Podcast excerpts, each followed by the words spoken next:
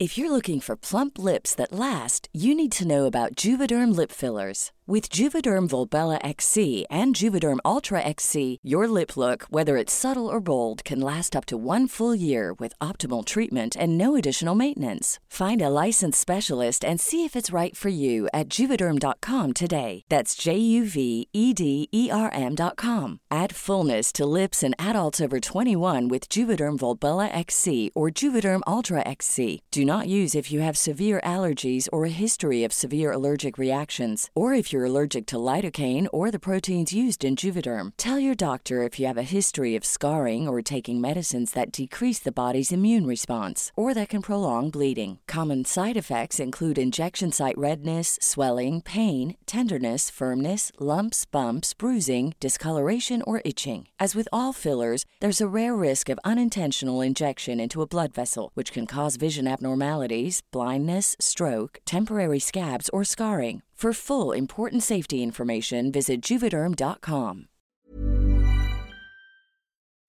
¿Es en serie? Oh my god. ¿Es en serie? ¿Es en serie? Yeah, 3000 left turn, uh, 112, direct direction, India. Bienvenidos una vez más a otro capítulo de Es en Serie, episodio 26. Rosy Palomeque, ¿cómo estás? Pues muy bien, muchas gracias. Eh, pues ya estamos iniciando, ya bueno, no iniciando, sino dándole un poco más de impulso en este año a todo lo que son las nuevas series, porque empezamos con todo. Desde el primero de enero había, había series nuevas, así es que no pueden poner pretextos de que no hay nada que ver. Justamente el primero de enero se estrenó una serie de la que vamos a hablar, que realmente con esa Netflix empezó con todo, que fue Drácula. All you have to do is invite me in. ¿Cómo es posible? Y todo el mundo se pregunta que pueda haber a estas alturas otra versión de una historia que se escribió, se publicó en 1897, o sea, hace más de 100 años y que sigue dando y dando nuevas versiones. Y que, y que sigue siendo fascinante y que la verdad, yo no sé tú qué opinas, Rosy, pero yo sí aprecio a ver un Drácula clásico, un Drácula, la época que tiene que ser, no un Drácula hipster ni un Drácula del 2020 que como adaptado a esta época, sino un Drácula como que me retoma todo lo de Lugosin, lo clásico de lo que es Drácula. Es el Drácula que tú te puedes imaginar cuando estás leyendo el libro. Aquí anotaríamos que es un Drácula sin filtros. Te lleva un poquito más allá. Te pone escenarios que pudiste haber tenido tú en tu imaginación y que te los pone en, en imágenes y que de verdad que te pueden llegar a asustar. Vamos a platicarles un poquito de qué va Drácula. Para empezar, Drácula eh, es creación de nada más y nada menos que de Mark Gatiss y Steven Moffat, que son los creadores de Sherlock Holmes, que ellos los ingleses son espectaculares, han hecho muchas cosas en BBC, hicieron Doctor Who, y la verdad es que esta dupla Sherlock es maravillosa, y de hecho el concepto, el formato es exactamente el mismo del de Sherlock. Son Exactamente. tres episodios de una hora 23, una hora 30 minutos, y de hecho Mark Gatiss, eh, yo estaba viendo unas entrevistas, y que dice que estaba en el set de Sherlock Holmes y que vio una foto en donde está Benedict Cumberbatch con el abrigo que usa siempre, con el cuello para arriba, y que la ve con la sombra y le dice, se parece a Drácula. Y que se voltea el otro, el producto, le dice, ¿hacemos Drácula? Y así salió la idea, de ahí en, en 2017 retomaron esta idea de hacer Drácula de la Qué mano buena- de BBC. Claro, y qué buena anécdota, ¿no? Para llegar a esta producción que hicieron, como dices, BBC y Netflix. ¿Por qué tenemos que ver esta serie, Ale? Si ya todos sabemos de qué va, cuál es el meollo del Claro, asunto. uno cree que no te va a sorprender para nada Drácula, ¿no? Pero la verdad es que para mí hubo dos, aparte de que es Gatis y Steven Moffat, para mí dos personas clave para el éxito de esta serie, que es Claes Bank, el, el actor danés. Me impresiona cómo lo escogieron, de dónde lo encontraron, cómo fue ese casting, es perfecto. Es Drácula personificado. Es perfecto. Es el Drácula guapo, seductor, eh, muy limpio, muy sofisticado, ¿no? El Drácula que todos pensamos. Es un Drácula, como decías al principio, es un Drácula clásico. Y también Dolly Wells, Dolly Wells es una actriz inglesa, en los dos primeros capítulos la vemos como una hermana en un convento que se llama Agatha y en el tercer episodio la vemos eh, en otro formato. No es un, no es No un es spoiler, spoiler, no es no es un spoiler. There is a corruption passing through this world. I wish to know everything that occurred in the time you spent with him.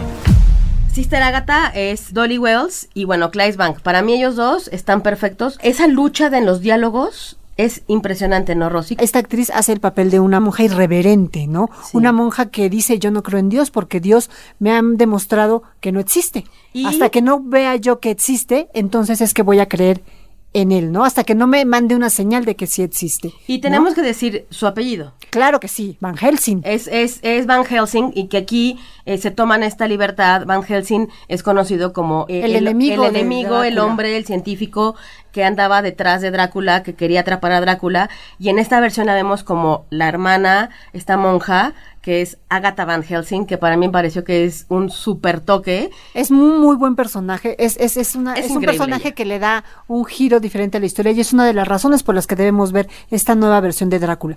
I'm going to destroy everything you love. There's one thing that he fears. We must discover it. Son tres episodios, son tres episodios y cada episodio es como si fuera una película. Dura hora y media. Es hora y media en la que no van a desperdiciar su tiempo. Aquellos que son fans de Drácula, yo creo que sí les va a encantar. Aquellos que dicen, ay, no sé si verla o no, de verdad que tienen que darse la oportunidad de ver esta nueva versión con estos actores para retomar lo que decías de los diálogos. Es como el bien contra el mal y ese ping-pong que se retan pues uno al otro. Eh, insisto, si no han visto Sherlock, vean Drácula y después vean Sherlock y van a ver esta dinámica que es la misma. El segundo episodio son ellos dos sentados platicando y se van a flashbacks y es exactamente como un misterio de Sherlock Holmes que lo van resolviendo los dos, pero nada más sentados y hablando y es tan certero, tan impresionante los diálogos tan agudos y bueno, yo creo que ella es, es un gran acierto y también, spoiler alert, vamos a ver a un Drácula en la época actual en el tercer episodio. Tenía que decirlo, Rosy. No me veas con esos ojos. No digo más. No digo, no, No voy a decir más, más. ya no vas a decir nada Ya no voy a decir nada más, pero creo que es un buen aliciente para quien vea el primer capítulo y el segundo le cuesta un poco de trabajo. Tener eso en mente para el tercer capítulo, por lo menos a mí, la verdad me ilusionaba mucho saber cómo iba a ser este replanteamiento de la historia clásica con este ade- adelantar 123 años y que lo hacen de forma perfecta con personajes del libro en la época actual. I could be wrong, but I think you were having a nightmare. se hizo viral también, no sé si recuerdan, a principios de enero o finales de diciembre, este billboard que puso eh, en Inglaterra BBC, en donde estaba lleno de estacas, con el anochecer, este se formaba la imagen de Drácula, ¿no? Entonces de ahí ya dio mucho de qué hablar. Y Drácula, la verdad, en mi opinión, es una de las mejores series. O sea, el primero de enero empezamos con las mejores series del año. Bueno, vamos a ver, pero la verdad es que yo creo que sí son tres capítulos muy recomendables. No les dé miedo la hora, la- la- el tiempo de duración de cada capítulo. No. Pero aquellos que están acostumbrados a ver, por ejemplo, Sherlock, como tú decías, es un formato muy similar.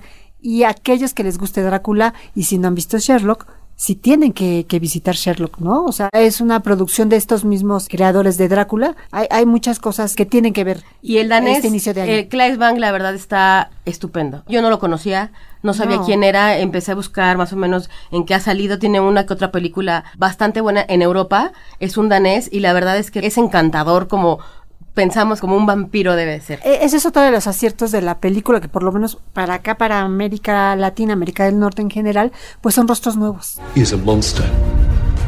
He is the devil himself. He's come out of nowhere and we don't know who he is. What do we know about him? He's leading desperate people. So this is a cult? We don't know who he's associated with.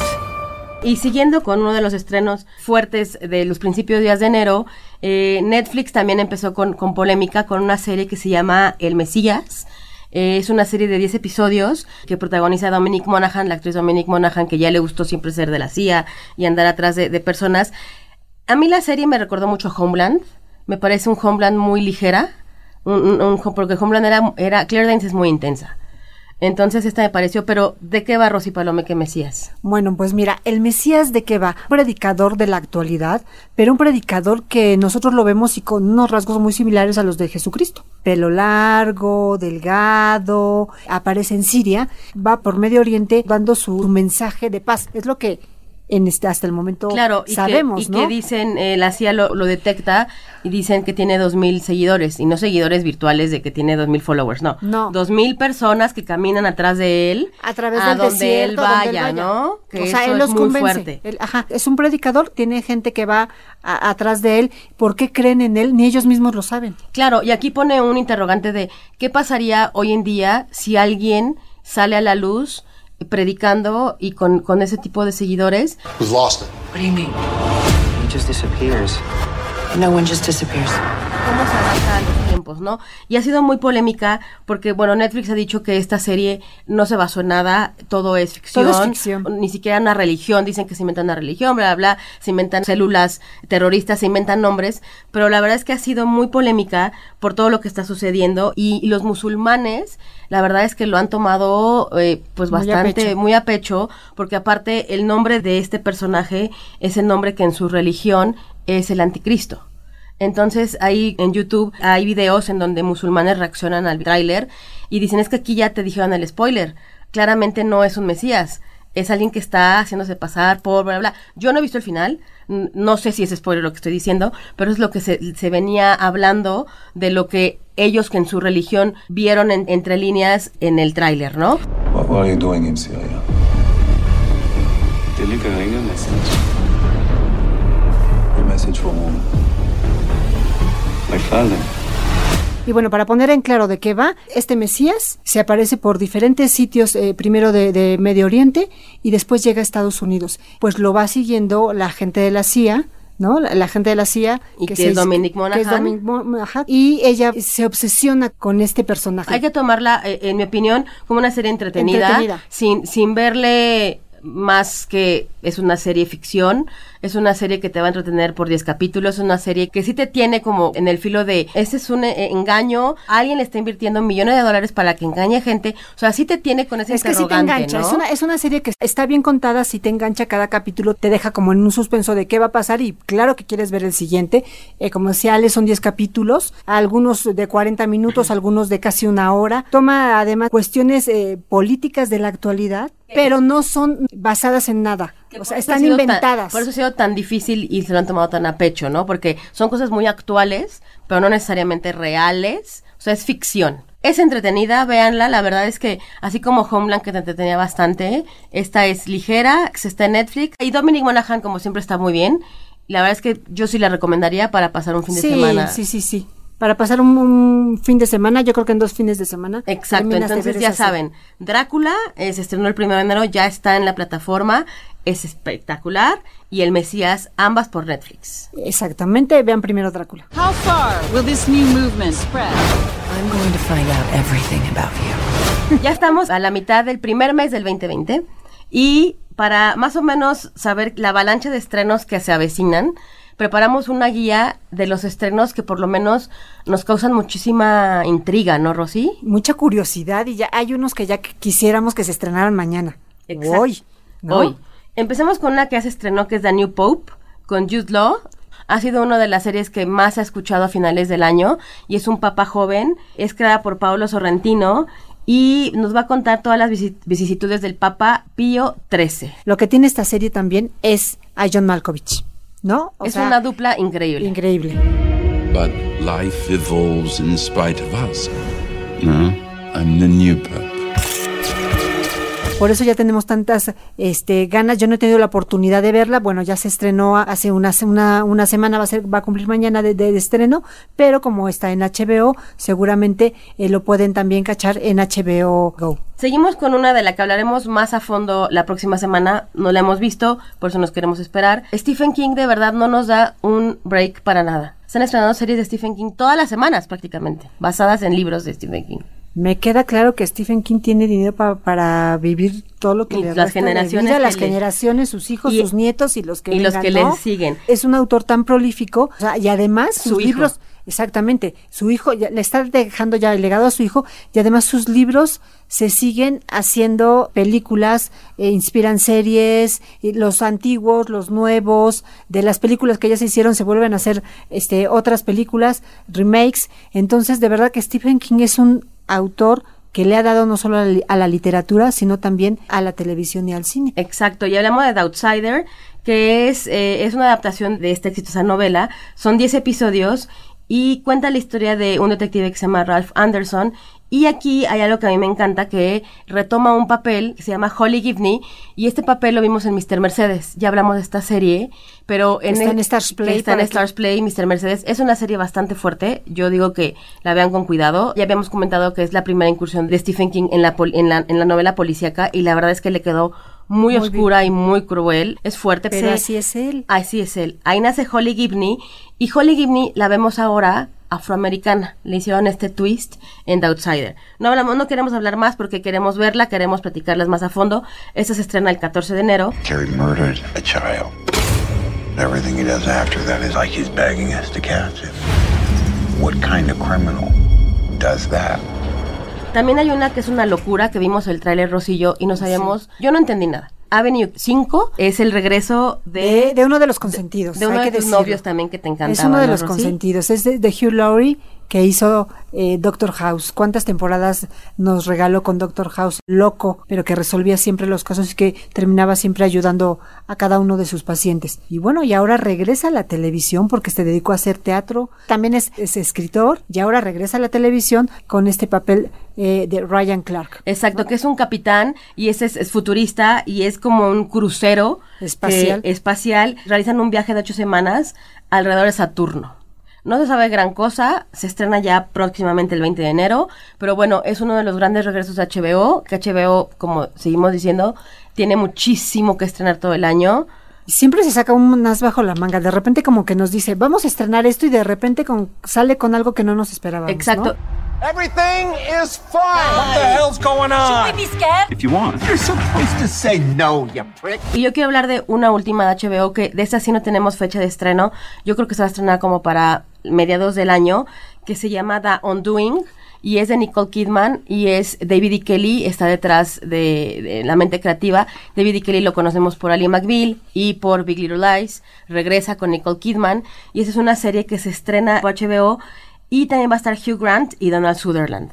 Eh, no se sabe gran cosa, es uno de los estrenos fuertes para mitad del año y se llama The Undoing por HBO. Y bueno, seguimos con Stars Play, porque Stars Play tiene otro de regreso a Stephen King. Rosy, Así es. la segunda temporada de, de Castle, Castle Rock. Rock. You want to tell me what you're doing in this place? Well, that's a fine thing to say to a customer. customer who has brought the host of problems to my town, which already has enough problems. Esta segunda temporada que se va a estrenar El 13 de el 13 febrero. de febrero. Y estén muy atentos porque vamos a tener una entrevista en el Sol de México con Tim Robbins, así es que no se la vayan a perder. Va a estar hablando de esta serie. Exacto, para qui- quienes no saben de qué va Castle Rock, es como un Once Upon a Time del mundo de, de- de- de Stephen King. Ahí están todos los personajes de todas sus novelas, es todos los libros en una licuadora y todo, eh, todo, todo los, el universo Stephen King en una ciudad. Esta, la primera temporada vimos, no, el personaje no tenía que ver con su, con su novela per se. Esta sí, esta es la historia de Annie Wilkes. Annie Wilkes la conocimos en el eh, con Kathy Bates en Misery, Ajá, en Miseria. en Miseria. Esta, esta película ochentera de esta, de esta señora que tiene secuestrado a, a su autor favorito, eh, amarrado en la cama. En esta segunda temporada vemos el origen de Annie, cómo es de, de joven, por qué está tan loca como está. Eh, la verdad está increíble esa segunda temporada y se estrena el 13 de febrero. Y está Tim Robbins, que Tim Robbins pues siempre ha estado de la mano con Stephen King. Digo, el, el Shawshank Redemption, ¿se acuerdan de esta película de la cárcel? Él sale ahí, en esta película también, y también retoma ese personaje. Entonces, bueno, con Stephen King la verdad es que siempre hay que estar en sintonía porque todo tiene que ver con todas sus novelas. Y es bueno volver a ver a Tim Robbins en la televisión. Castle Rock se estrena el 13, 13 de de febrero. So they can use you and throw you away. But I won't let them. It'll be blood on Christmas before I let them. Y también eh, se estrena una serie que eh, fue ganadora del Globo de Oro, que se llama Rami. Yo no conocía esa serie. Eh, yo tampoco, ¿eh? De hecho, era como un underdog. Nadie daba un centavo por... Y es por- que, bueno, lo que pasa es que como es de Hulu y Hulu acá no lo podemos No. ver y no hay quien lo replique. Stars Play es quien más estrena cosas de Hulu, pero realmente Pero no, no hay, hay. Hulu. Ajá. Entonces se estrena, se estrena Rami, ganó el Globo de Oro este actor y cuenta la historia de, de un veinteñero egipcio-americano de primera generación y cuenta esta, esta historia de, de inmigrantes en Nueva Jersey, ¿no? Y son las vicisitudes, este encuentro cultural de su familia con Nueva Jersey. Entonces es un, es un gran estreno y más por todo esto del Globo de Oro, ¿no? Sí, cuando vimos los Globos de Oro todo el mundo decía, quién es este actor y qué serie, por qué Sí, ganó él, ¿no? nadie sabía nada Nadie sabía un poco, bueno, por lo menos por, por, por este, por esos lados, nadie sabía mucho. Y ni siquiera en Estados serie. Unidos oía tanto, No, ¿eh, Rosy? No. No, la verdad es que fue... Ajá, tú estabas allá en esos momentos. Sí, entonces la verdad es que no, no para nada. Do you want to stay alone forever? Mom, you can't just walk up to a Muslim girl and like start spitting game or something. What, what am I supposed to say? Like, hey, can I get your father's number?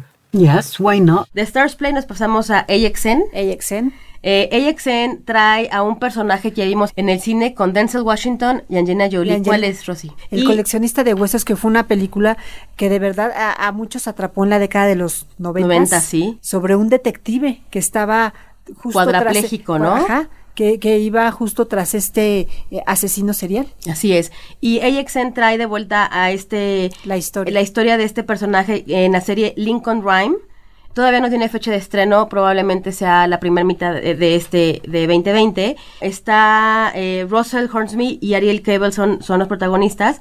Y es esta adaptación de esta novela de Jeffrey Deaver, que no nada más es un libro, es varios libros de este coleccionista de huesos y de todo este universo de, de- de- de asesinos seriales, ¿no? Y esta es, esta es una sorpresa para todos los eh, seguidores del canal, ¿no? Porque los seguidores del canal pues les gustan justo este tipo de series, de detectives, de, CSI, de crímenes. NCIS, exactamente. mentes criminales, ¿no? Mentes criminales, ¿no? O sea, se acaba Mentes Criminales, pero ya nos traen al coleccionista de huesos. Exacto, Y Lincoln que se, Rhyme. que se estrenará por ahí de...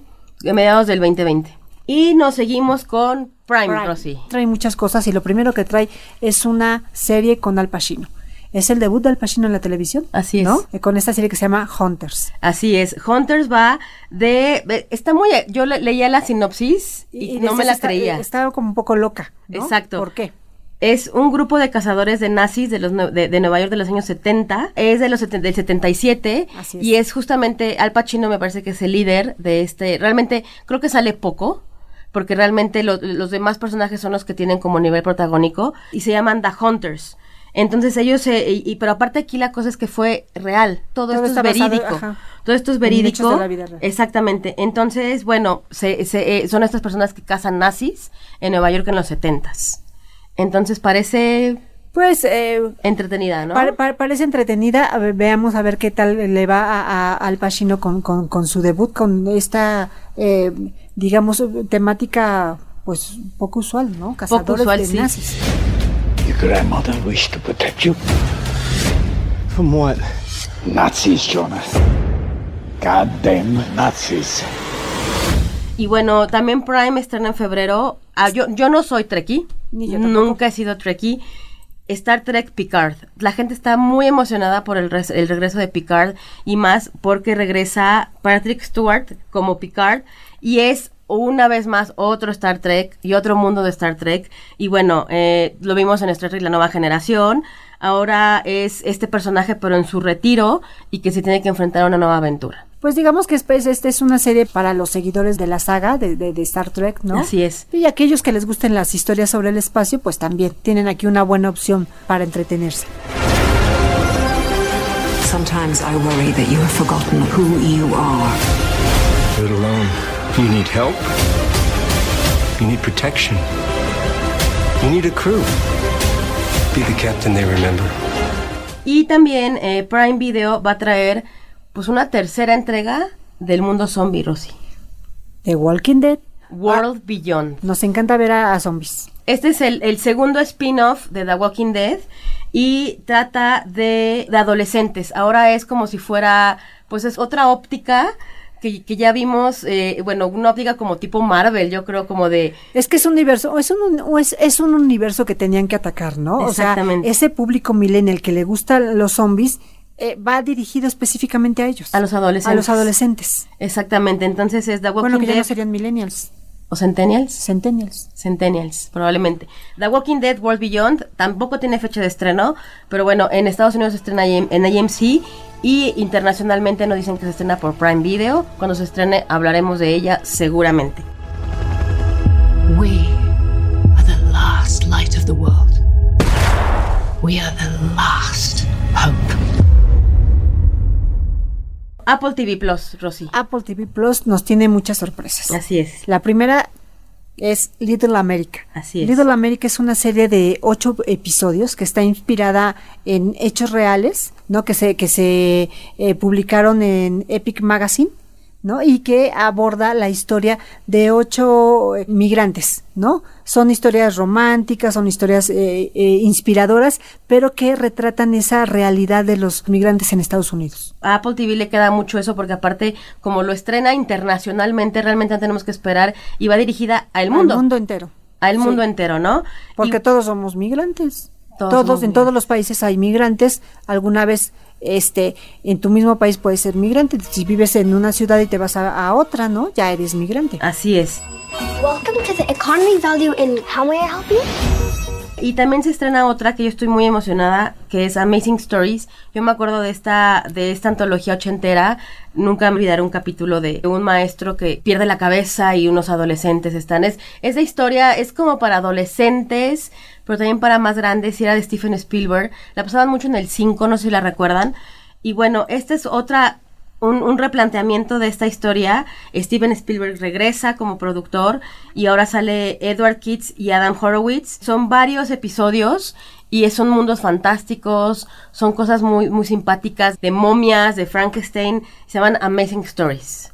La verdad, yo tengo muchas ganas de verla. Promete, ¿no? Promete y aparte lo que me gusta es que Spielberg vuelve a hacerla, entonces realmente es el que la creó, entonces la, la va a replantear, ¿no? Y bueno, seguimos con Chris Evans en Apple TV Plus. Con una serie que se llama Defendiendo a Jacob. No sé cómo le van a poner eso en español, pero es Defending Jacob en inglés. Eh, eh, bueno, y tenemos a Chris Evans eh, como un padre que está lidiando con la investigación de- del asesinato de su hijo de 14 años. Yo nunca he visto a Chris Evans tan dramático, ¿sí? No. Creo que no, ¿verdad? No, para nada. Entonces sería como bueno, además de guapo, ver qué tan, qué tan buen actor es. Y además también sale Michelle Dockery, que la vimos como Lady Mary en Downton Abbey.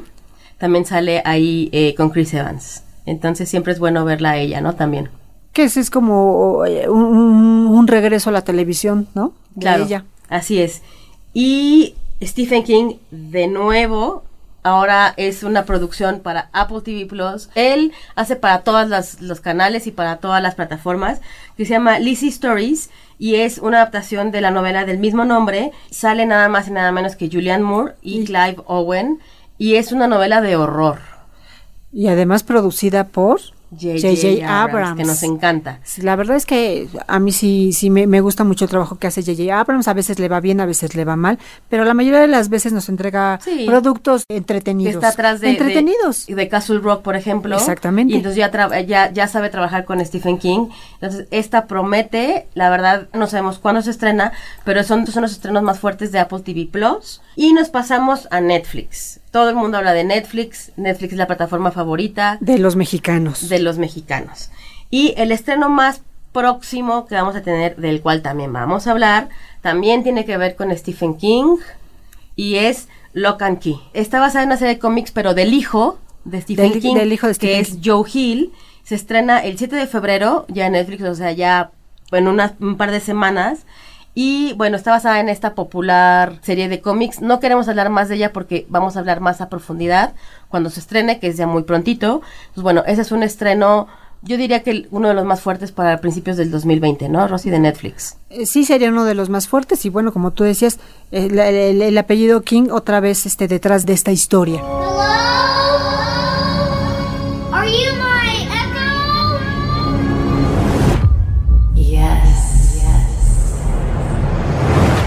Seguimos con en Netflix también, pues El mundo oculto de Sabrina, ¿no? Que le llega a su temporada número 3 y es una es una historia a la que le ha ido bien. A mí me encanta. Entre A adolescentes. mí me divierte sí. bastante este reboot de Sabrina la bruja adolescente. A mí me ha gustado muchísimo. Esta es la temporada número 3. Se estrena el 24 de enero y bueno, se va a introducir así Sabrina en este mundo oculto de las tinieblas para salvar a su novio, a Nick. Entonces la verdad es bastante entretenida. Véanla, es divertida, es ligerita y ella es encantadora. Entonces creo que es una serie para pasar el rato bastante agradable, ¿no? Así es, si no han visto las dos primeras temporadas, la verdad es que se ven muy rápido. Está entretenido. There's no rest for the wicked heart when Y el 3 de abril, Rosy. El 3 de abril viene nada más y nada menos que la tercera y espero la última temporada. No, no va a ser la última, ya lo sé que no. Y el 3 de abril viene la nueva temporada de La Casa de Papel. Ay, la no, Casa de Papel favor. tiene más cosas que decir. No, ya. Tendrá más cosas que contarnos. No, no tiene nada que contarnos, Rosy Palomé. Pues es un fanservice completo. Es un fanservice desde la tercera temporada. Pero bueno, ahora... Estoy un poco de acuerdo contigo, pero bueno, vamos a darles el, como siempre el beneficio de la duda. A Alex Pina y compañía. El profesor, ahora van a salvar al profesor. Pues es que es O sea, algo, que es un una- cuento de nunca acabar. Va a ser una temporada y van a salvar a cada uno de ellos, o sea, van a ser... Pues es que sería un cuento de nunca acabar, si va a ser así. a mí yo me creo que entretiene, yo la critico mucho y la veo en un fin de semana, pero la verdad es que no le veo el encuentro ya sentido de que siga habiendo más. Pero ¿por qué la sigues viendo? Porque es entretenida. Porque es, ajá, y porque cada capítulo te dejan con la curiosidad de saber qué va a pasar y la sigues viendo y la sigues viendo. O sea, son unos, son muy buenos, eh, este, contando historias, ¿no? Nada más que ya que nos cuenten otra historia. Exactamente. Es la cuarta temporada, van ahora a rescatar al profesor y se estrena en abril. El, el por 3 de abril por Netflix. Cariño, este mensaje es para ti. También es- está de próximo estreno la tercera temporada de Elite, ¿no? Elite, actriz mexicana Dana, Dana Paola, Paola, sí. ¿no? Que le ha ido muy bien con su personaje de Lu, que muchos se preguntan, ¿es, ¿es, Dana Paola? Sí. O cuando la ven en la, en la academia dicen, ¿es Lu la que está hablando? ¿No? Pero la verdad es que yo creo que es una serie que está Es- bien, que es está bien hecha, sí. también, también está bien hecha. Sí, sí, bien vale hecha. la pena verla. Sí, siempre hay un misterio ahí que te atrapa, ¿no? Así es. Está bien hecha. Tengo que hacerte unas preguntas. La pólvora se junta con el fuego, Solo puede pasar una cosa. Explota. Estas son de próximo estreno, de ya, ya, de pero, ya. pero, ¿Te emociona esta o no te emociona esta, Rosy? ¿de qué vamos a hablar primero? Pues de Selena. Esa. Selena, la serie. A mí sí me emociona. Yo creo que de Selena se puede hablar lo que sea.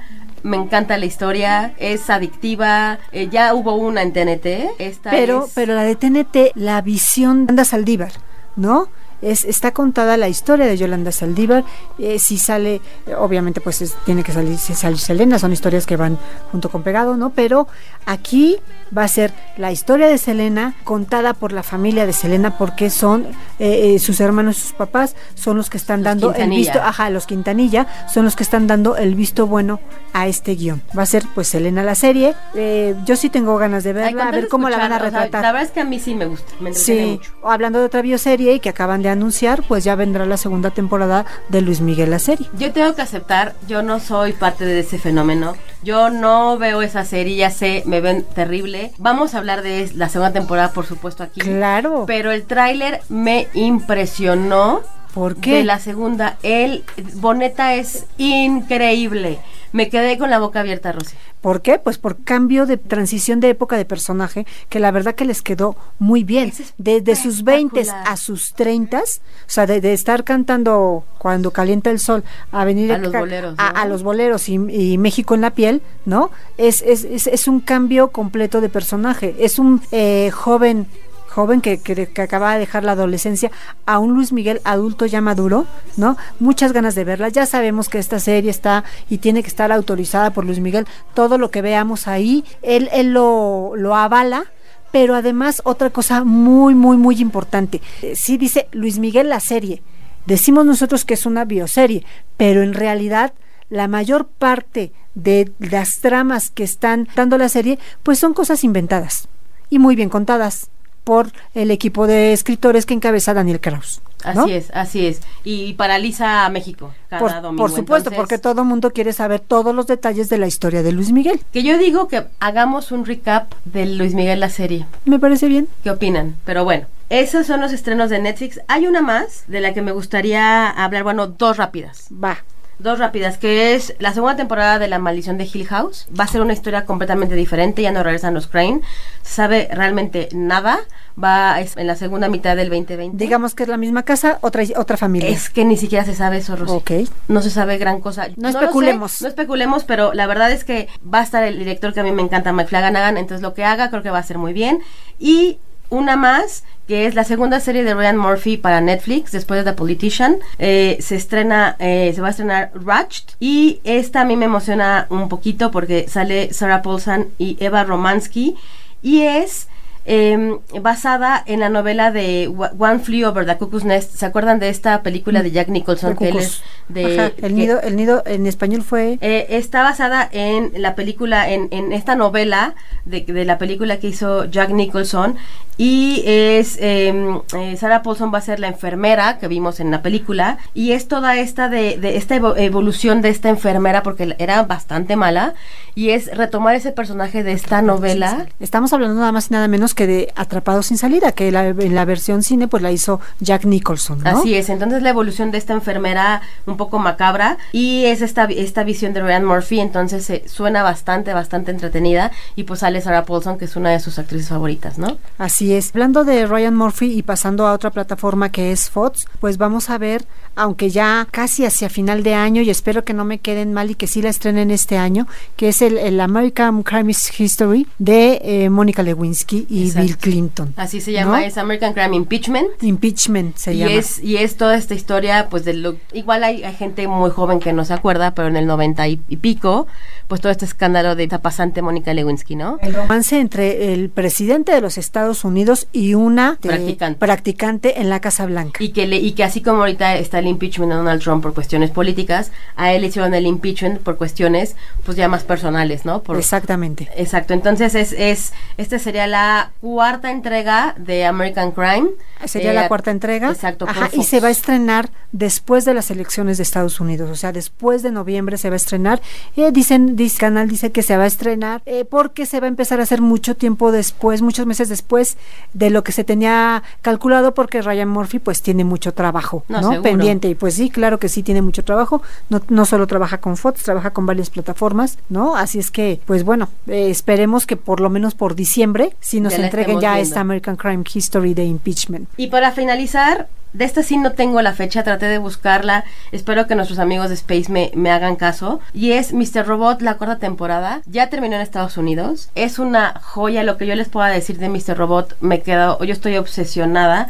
Y es ya el final de este personaje realmente llevó al estrellato a Rami Malek, que todos la conocieron. Rami Malek lo vimos como eh, Freddie Mercury eh, y que bueno, todo el mundo lo criticó, pero en Mr. Robot de verdad lo tienen que ver. Es, es, es, es otro personaje. Es espectacular. eh, esta serie es creada por Sam Esmail y la verdad es que finalizar una serie de nicho tan tan buena, tan cuidada, la verdad es que era una tarea para mí imposible y lo hizo a la perfección. Es un final espectacular, te quedas con el ojo cuadrado, entonces esperemos que en Space la pasen pronto para que todos la puedan ver. Fin El fin de Mr. Robot. ¿no? ¿No? Entonces es, es una es de las mejores series para mí de los últimos tiempos. Entonces, bueno, ya eh, investigaremos más para darles bien cuándo es esta eh, la fecha de este final. Rosy Palomeque, tus redes. R Palomeque en Twitter, eh, Rosalinda PB en Instagram. A mí me pueden seguir en Alexandra Bretón en Twitter, es en serie MX en Instagram, es en serie en Twitter y también en las redes de los podcasts de OEM, que son en la cuenta de Twitter podcast OEM y nos pueden escribir a podcast.om.com. Punto MX. Y agradecemos como siempre a nuestra productora Mitzi Hernández por habernos permitido pasarnos de tiempo. Exacto, y que siempre nos hace que, que nos escuchen a la perfección y nos editan luego pues, algunas metidas de pata que hacemos, ¿no? Sí, sí, sí, por Ella supuesto. nos, ha- nos hace escuchar más inteligentes de lo que somos, yo creo. Nos vemos. Hasta la próxima. Este es un podcast de la Organización Editorial Mexicana, grabado en los estudios de ABC Radio en la Ciudad de México. If you're looking for plump lips that last, you need to know about Juvederm lip fillers. With Juvederm Volbella XC and Juvederm Ultra XC, your lip look, whether it's subtle or bold, can last up to one full year with optimal treatment and no additional maintenance. Find a licensed specialist and see if it's right for you at juvederm.com today. That's J U V E D E R M.com. Add fullness to lips in adults over 21 with Juvederm Volbella XC or Juvederm Ultra XC. Do not use if you have severe allergies or a history of severe allergic reactions, or if you're allergic to lidocaine or the proteins used in Juvederm. Tell your doctor if you have a history of scarring or taking medicines that decrease the body's immune response or that can prolong bleeding. Common side effects include injection site redness, swelling, pain, tenderness, firmness, lumps, bumps, bruising, discoloration, or itching. As with all fillers, there's a rare risk of unintentional injection into a blood vessel, which can cause vision abnormalities, blindness, stroke, temporary scabs, or scarring. For full important safety information, visit juvederm.com.